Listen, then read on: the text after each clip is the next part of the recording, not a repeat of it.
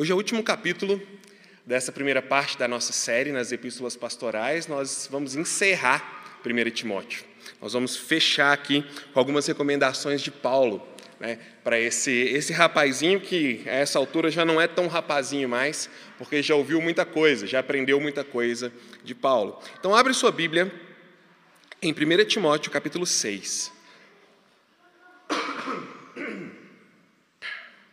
1 Timóteo 6, eu vou usar a NVT para quem está com celular. 1 Timóteo 6, do versículo 17 ao versículo 21. 1 Timóteo 6, 17 a 21.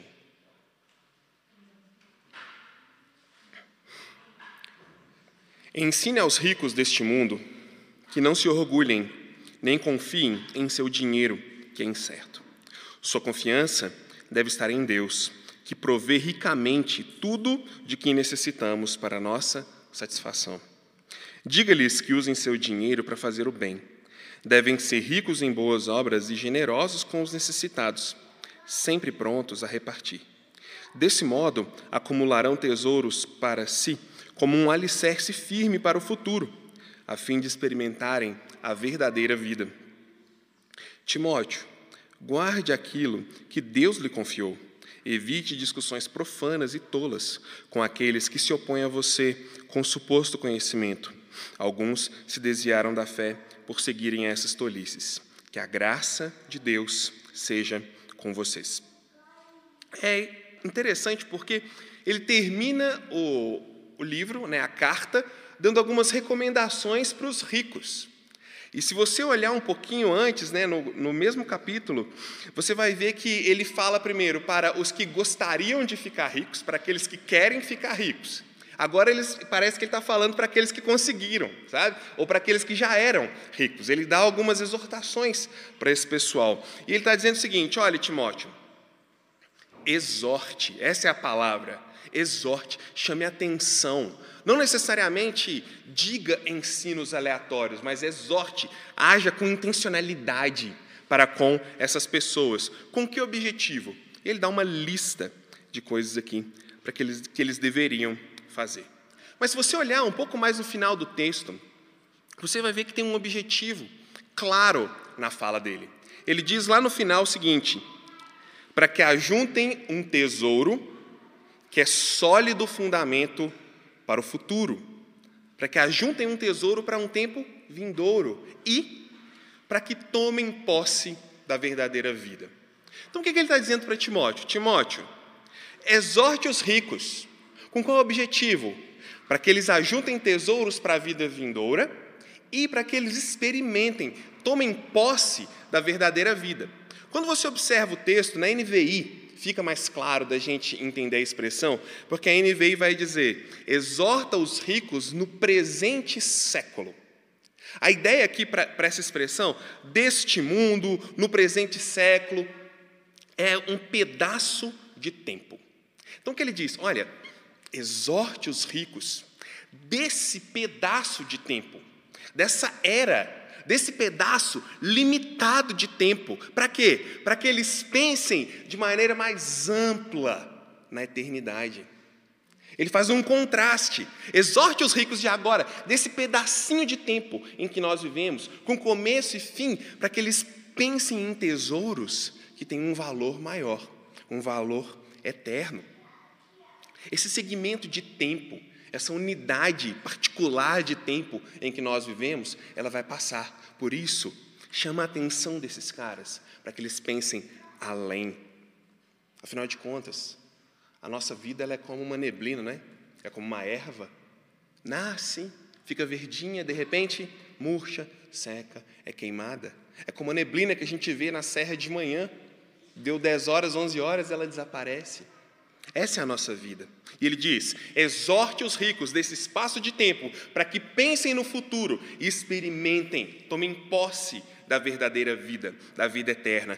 Como eles deveriam fazer isso? O que ajudaria eles a pensarem no futuro, a terem uma visão mais ampla, a perceberem algo mais além do seu próprio umbigo, da sua própria realidade, nesse espaço limitado de tempo?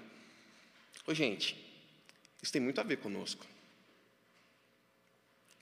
No, o nosso pensamento, a nossa vida, da maioria de nós, ela está extremamente focada nesse espaço limitado de tempo.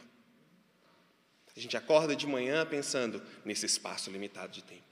A gente trabalha pensando nesse espaço limitado de tempo, se relaciona pensando nisso, faz planos pensando nisso. Então, ser lembrados que existe algo mais, de um valor mais perene, é um bom exercício para nós também. E o que ele diz? Olha, exorte esse pessoal para que não sejam orgulhosos. Eu poderia, sinceramente, passar em cada uma dessas, que não sejam orgulhosos, não confiem na riqueza, mas eu estava pensando e eu falei, eu acho que eu vou ser repetitivo, porque eu vou ser talvez até metalinguístico, falar de uma coisa que eu sou, ou falar de alguma coisa que vocês também são, porque a gente sabe muito bem o que é orgulho. E você sabe muito bem o que é o orgulho que a riqueza traz. Ah, Rafael, não sei não, nunca fui rico, mas eu aposto que você já sofreu do orgulho de alguém que era rico. Então acho que todos nós podemos nos encaixar aqui. A prepotência da riqueza, o olhar altivo, a exclusão, a separação, a mudança que nós sentimos enquanto andamos pela rua. Você já percebeu isso? Você vai andando pela rua, algumas pessoas te cumprimentam, falam oi, de repente você começa a não ver mais pessoas, você começa a só ver carros, prédios e aquelas muralhas e nossa, a gente vê essa diferença. Você sabe muito bem o que é o orgulho provocado pela riqueza. Ele diz também: exorta esse pessoal para que eles não coloquem na instabilidade na incerteza, a NVT vai dizer, da riqueza, a sua confiança, mas em Deus. Legal essa outra comparação, essa outra oposição que ele faz.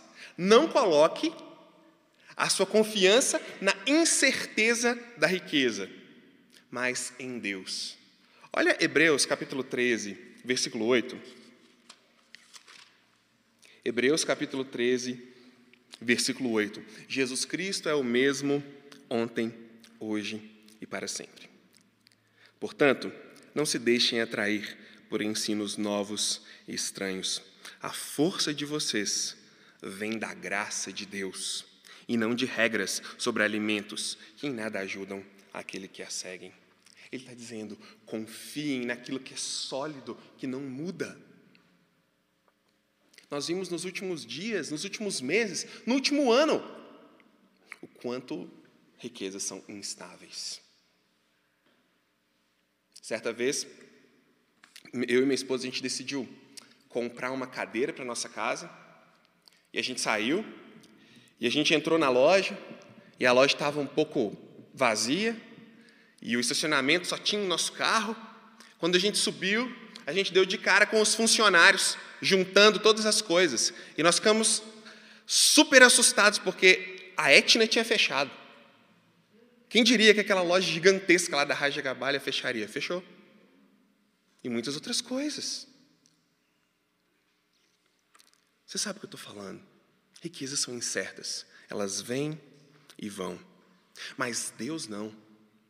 Deus não muda e ele vai além, ele diz: coloquem a sua confiança no Deus que tudo nos proporciona para o quê? Para o nosso prazer. Eu adorei essa parte. Porque riqueza, orgulho, estabilidade, geralmente está relacionado, na linguagem nossa, ao conforto, à estabilidade, aquela outra frase que você vai ouvir para caramba, a independência financeira, não é isso? Está tudo relacionado à grana. Mas ele diz: não coloque a sua confiança nisso, porque tem alguém que já pensou no prazer de vocês.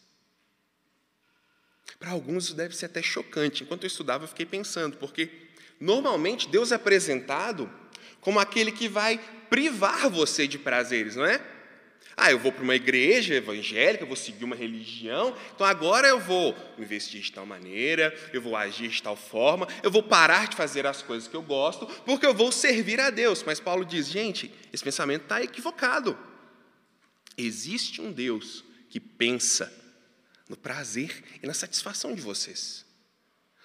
Volte para Gênesis e pense na própria criação. Deus criou a luz, criou os animais, criou as plantas, foi vendo que aquilo tudo era bom, entregou aquilo para o homem e a mulher cuidarem, disse para eles: olha, dominem sobre isso, aproveitem tudo que está à disposição de vocês.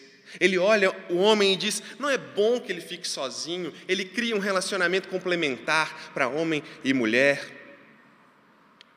Jeremias 29 também vai dizer: eu sei que pensamentos eu tenho a respeito de vocês, pensamentos de paz, pensamentos bons, não pensamentos de guerra. Paulo está dizendo o seguinte: Timóteo, exorta eles, porque talvez eles vão começar a confiar somente nas riquezas para a sua satisfação. Mas lembre-se, pessoal, que existe um Deus com prazeres perenes, com prazeres duradouros, que apontam para algo eterno e não temporário.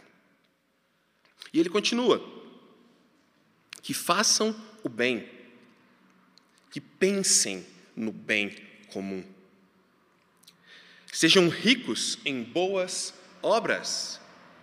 O mesmo Paulo disse lá em Efésios, capítulo 2, versículo 10, dizendo: Olha, Deus preparou boas obras para vocês andarem nelas antes da criação do mundo. O que ele está dizendo? Exorta esse pessoal para que reflitam que existe algo que Deus já separou para que fizessem.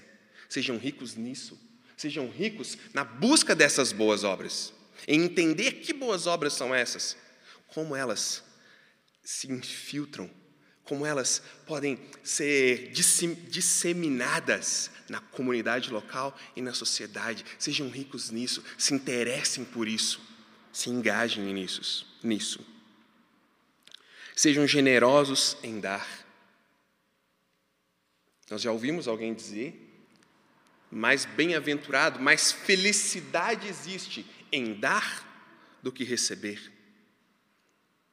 Olhem além, o mundo não é só juntar coisas, doem também. Percebam quem está ao redor de vocês. Porque, gente, não é de hoje que riqueza cega. Eu não estou pregando contra a riqueza, a gente já falou disso. Mas não é de hoje que ela cega o ser humano para quem está ao seu redor.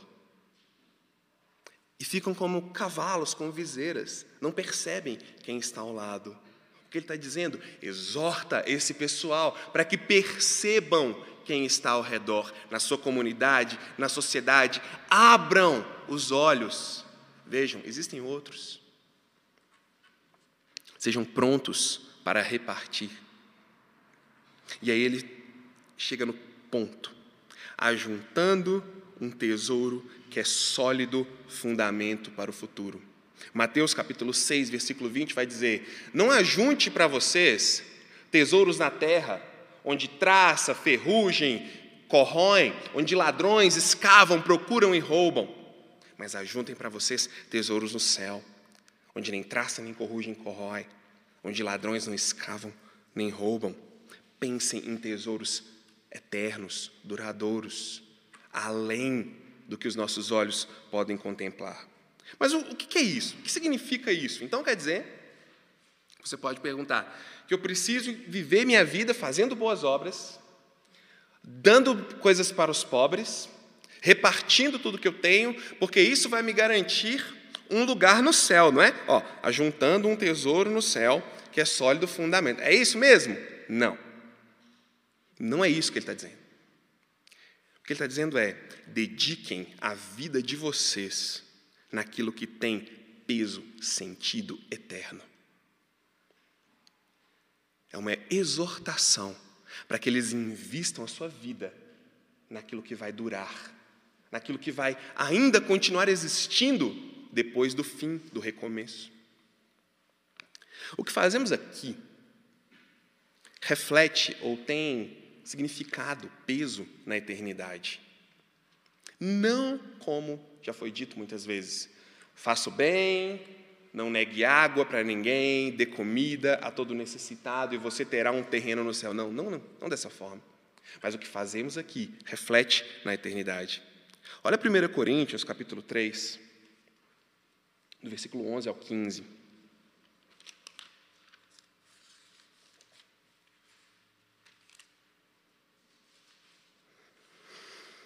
1 Coríntios 3, 11 a 15.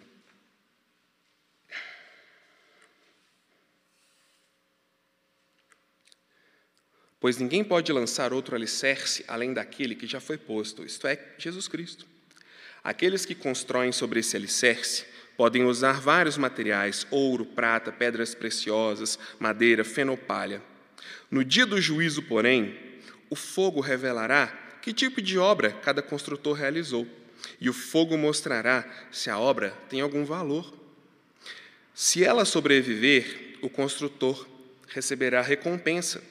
Se ela queimar, o construtor sofrerá grande prejuízo, mas será salvo como alguém que é resgatado do meio do fogo. Por que eu estou lendo esse texto para você? Para te mostrar que o que a gente faz agora tem sim peso, valor e até medida depois, na eternidade, mas não para a nossa salvação. Mas não para definir se a pessoa vai para o céu ou para o inferno. Não é esse o sentido de ajuntar tesouros no céu, mas o sentido é de ajustar o máximo possível a minha vida, os meus valores, com os valores de Deus. Eu já disse para alguns: amar o que Deus ama e odiar o que Deus odeia é um bom norte para a nossa vida cristã. Não é moralista, não é farisaico, é bem sincero e nos coloca para pensar. Ame o que Deus ama, odeie o que Deus odeia. Isso é ajuntar tesouros lá, onde as coisas são eternas, perenes. É nesse aspecto que nós comparamos a nossa vida com os valores de Deus. E aí nós vamos perceber: os tesouros são duradouros ou os tesouros são apenas para esse espaço, para esse período limitado de tempo. Exorte os ricos deste mundo para quê? Para que tomem posse da verdadeira vida. Paulo não fala isso só aqui. Ele já falou isso algumas vezes no texto dele. O que significa isso? Tomar posse. Essa expressão virou até jargão né, no nosso contexto, mas o que é tomar posse da verdadeira vida? Eu vou te mostrar. Tomar posse da vida verdadeira é encarar o fato de que ainda estamos num espaço limitado de tempo, mas que, com os valores de Deus, com os valores celestes, nós antecipamos o reino de Deus. Nós vivemos aqui como cidadãos do reino de Deus, mesmo que ainda não tenha sido concretizado plenamente esse reino. Tomar posse da verdadeira vida é experimentar a liberdade desses padrões egoístas, desses padrões materialistas, desses padrões centralizados somente na nossa necessidade e no nosso prazer, e ter a liberdade de experimentar o reino de Deus agora. E o que isso significa na prática? Significa que a minha vida é um anúncio do reino que virá. A maneira como eu vivo aqui se torna um anúncio daquilo que Deus instaurará nesse mundo, o reino dele. Afinal de contas, por que ele diria na sua oração, no modelo da sua oração: Venha até nós o teu reino. Venha a mim o teu reino. Seja feita a tua vontade aqui na terra, como ela é feita no céu. Que a minha vida seja um exemplo, um símbolo, um sinal de que esse reino existe e de que, por fim, ele será pleno sobre a terra. Qual o objetivo da exortação de Paulo para os ricos que ele desejava que Timóteo fizesse? Timóteo, exorte os ricos para que a vida deles seja um anúncio do reino de Deus aqui na terra. Olha que legal. Eu achei isso o máximo, porque, salvo exceções, Normalmente, a vida do rico, muito rico, ela é um anúncio do reino dele. Como? Ora, pelo carro dele, pela roupa dele, por onde ele mora, pelas coisas que ele tem, que ele faz. O, o estilo de vida Não estou criticando. É um anúncio do reino dele, de como ele é bem sucedido, de como ele tem a independência financeira. Mas o que ele diz é: a vida de vocês é um anúncio, não do seu reinado, mas do reinado de Deus. Isso é diferente. Porque isso tira fora o orgulho, isso tira fora o egoísmo, isso acrescenta o bem, isso acrescenta boas obras, isso envolve repartir, isso envolve pensar no depois. Ele exorta os ricos, agora ele exorta Timóteo. E ele diz: E você, Timóteo? Timóteo, para você é o seguinte: guarde o que lhe foi confiado. O que, que foi confiado para Timóteo? Desde, o, desde o primeiro capítulo de Timóteo até agora, o que, que Paulo está ordenando, incitando ele a guardar como algo muito precioso? a proteger, a lutar por ele, a elevar o seu valor, a ensinar as suas verdades. O Evangelho. E você, Timóteo, protege que foi entregue a você. A responsabilidade de pregar o Evangelho nessa comunidade. Como? Ou melhor, por quê? E você, Timóteo, guarda o Evangelho. E a gente pergunta para o texto, a gente tem que perguntar, por quê? Por que, que ele vai guardar o Evangelho? Porque alguns, professando-o, professando-o o quê? Professando aquilo que Timóteo guardava, o Evangelho, se desviaram da fé. Por que era tão importante que ele guardasse o verdadeiro Evangelho? Porque era possível que mesmo professando, dizendo, esse evangelho ainda era possível se desviar da verdadeira fé. Nós vamos voltar nesse ponto. Mas como agora ele diz para Timóteo fazer isso? Ele diz: Timóteo, guarde o que te foi confiado, evita falatórios inúteis, profanos e contradições daquilo que falsamente chamam de conhecimento. Vamos, vamos lembrar um pouquinho o que era o problema aqui?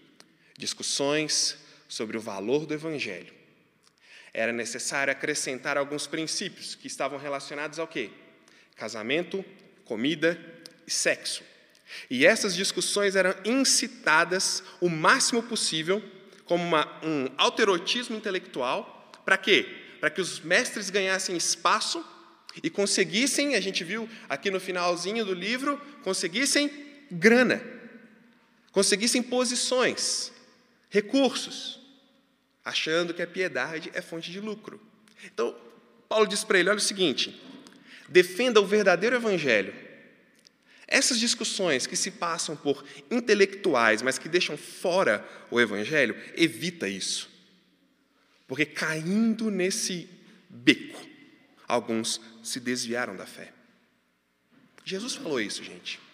Lá em Mateus, capítulo 7, versículo 22 e 23.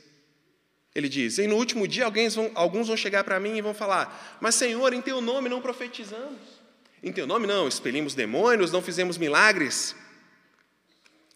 Aparte-se de mim, vocês que praticam iniquidade, nunca vos conheci. Gente, por que essa exortação para Timóteo? Porque é possível falar do Evangelho sem ter o coração conquistado pelo Evangelho.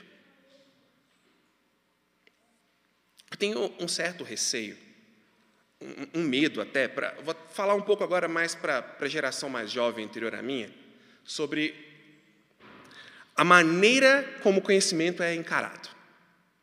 Porque o que eu vejo acontecer em muitos casos é o seguinte: eu chamo de geração dos reforminions.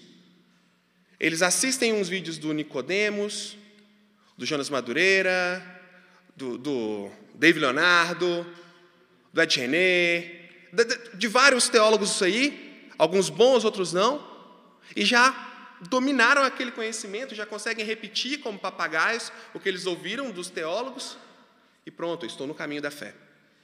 Cuidado. Vida cristã é mais do que simplesmente repetir conceitos bons, verdadeiros, de boas pessoas. Ela envolve o coração encharcado. Ela envolve um coração dominado. É mais do que intelecto. Ela encharca também o restante da vida. Então, cuidado, gente, porque é possível professar o Evangelho sem ter o coração dominado pelo Evangelho. Nada contra a ouvir e nada contra essas pessoas que eu mencionei, mas é possível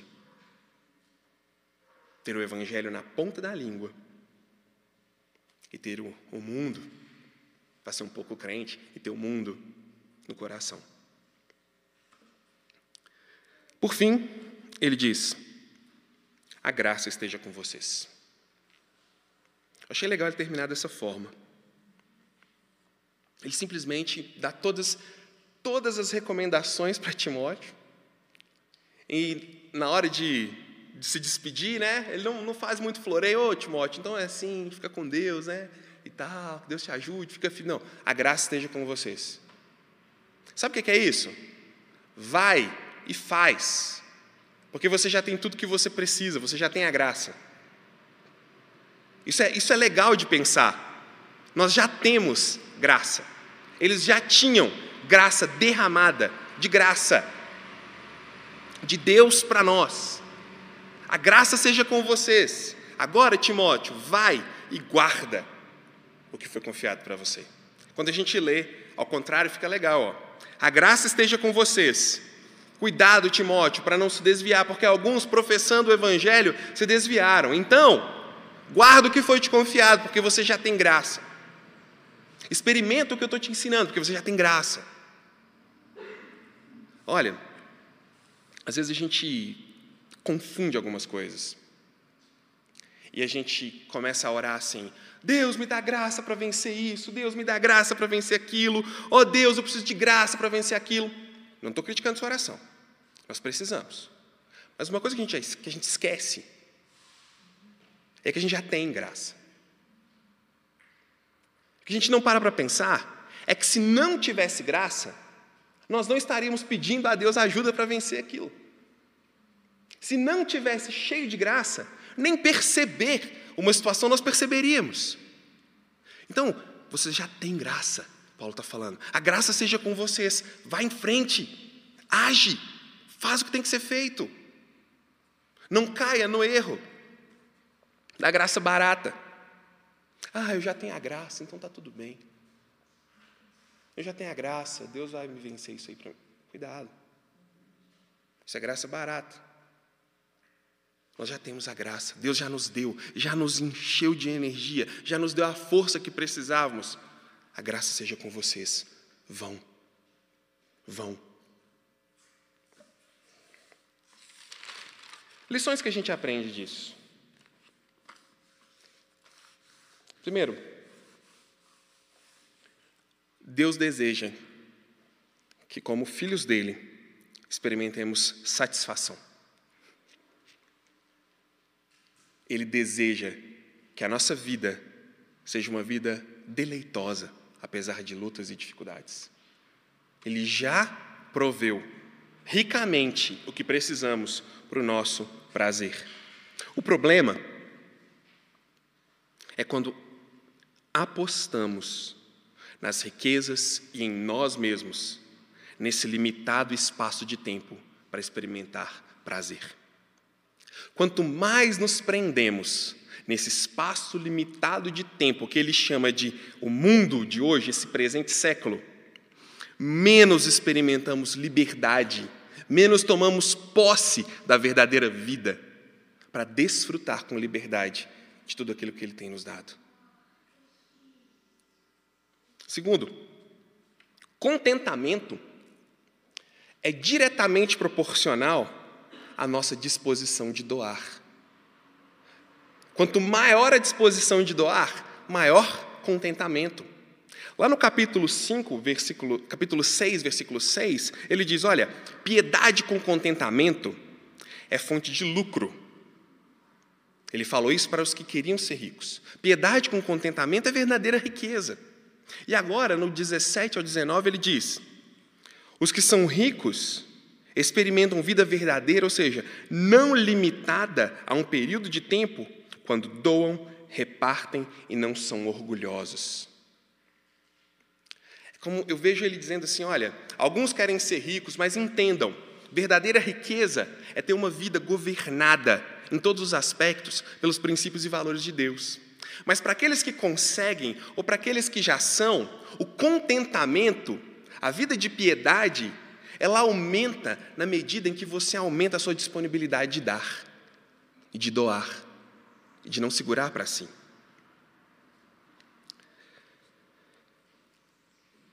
Terceira lição. Todo engajamento, todo engajamento naquilo que chamamos de igreja, numa comunidade ou na fé, é inútil se o coração não foi conquistado pelo Evangelho. Todo engajamento é inútil se o coração não foi conquistado pelo Evangelho. Nós lemos, ouvimos Mateus 7, 22 e 23. Rafael, por que você está enfatizando isso? Por que, que você está pegando nesse ponto? Porque é possível que nós estejamos super engajados, professando completamente o Evangelho, mas lá no fundo, talvez você não teria segurança para dizer que o seu coração foi conquistado pelo Evangelho. Isso não é vergonhoso? Isso não é humilhante? Isso é importante. Por quê? Porque o dia da salvação é agora, o dia oportuno é agora. Cristo nos chama hoje. Por que você está enfatizando isso, Rafael? Porque é possível professar Jesus sem ter um coração dominado e conquistado por Ele. Eu quero que a igreja pense nisso. Fechando então 1 Timóteo. Uma carta para um jovem pastor, encarregado de preservar, elevar e batalhar pelo Evangelho. Diante de tudo que poderia se levantar, o Evangelho era a parede, a muralha que protege e que protegia a igreja de Jesus Cristo, pela qual ele morreu. Você tem uma lição que nós podemos tirar dessa carta como comunidade é o Evangelho, antes de qualquer outra iniciativa, antes de qualquer outra verdade, antes de qualquer outro movimento ou engajamento, precisa ser a bandeira todos, todos defendem, professam e são conquistados por ela. Isso produz uma igreja saudável.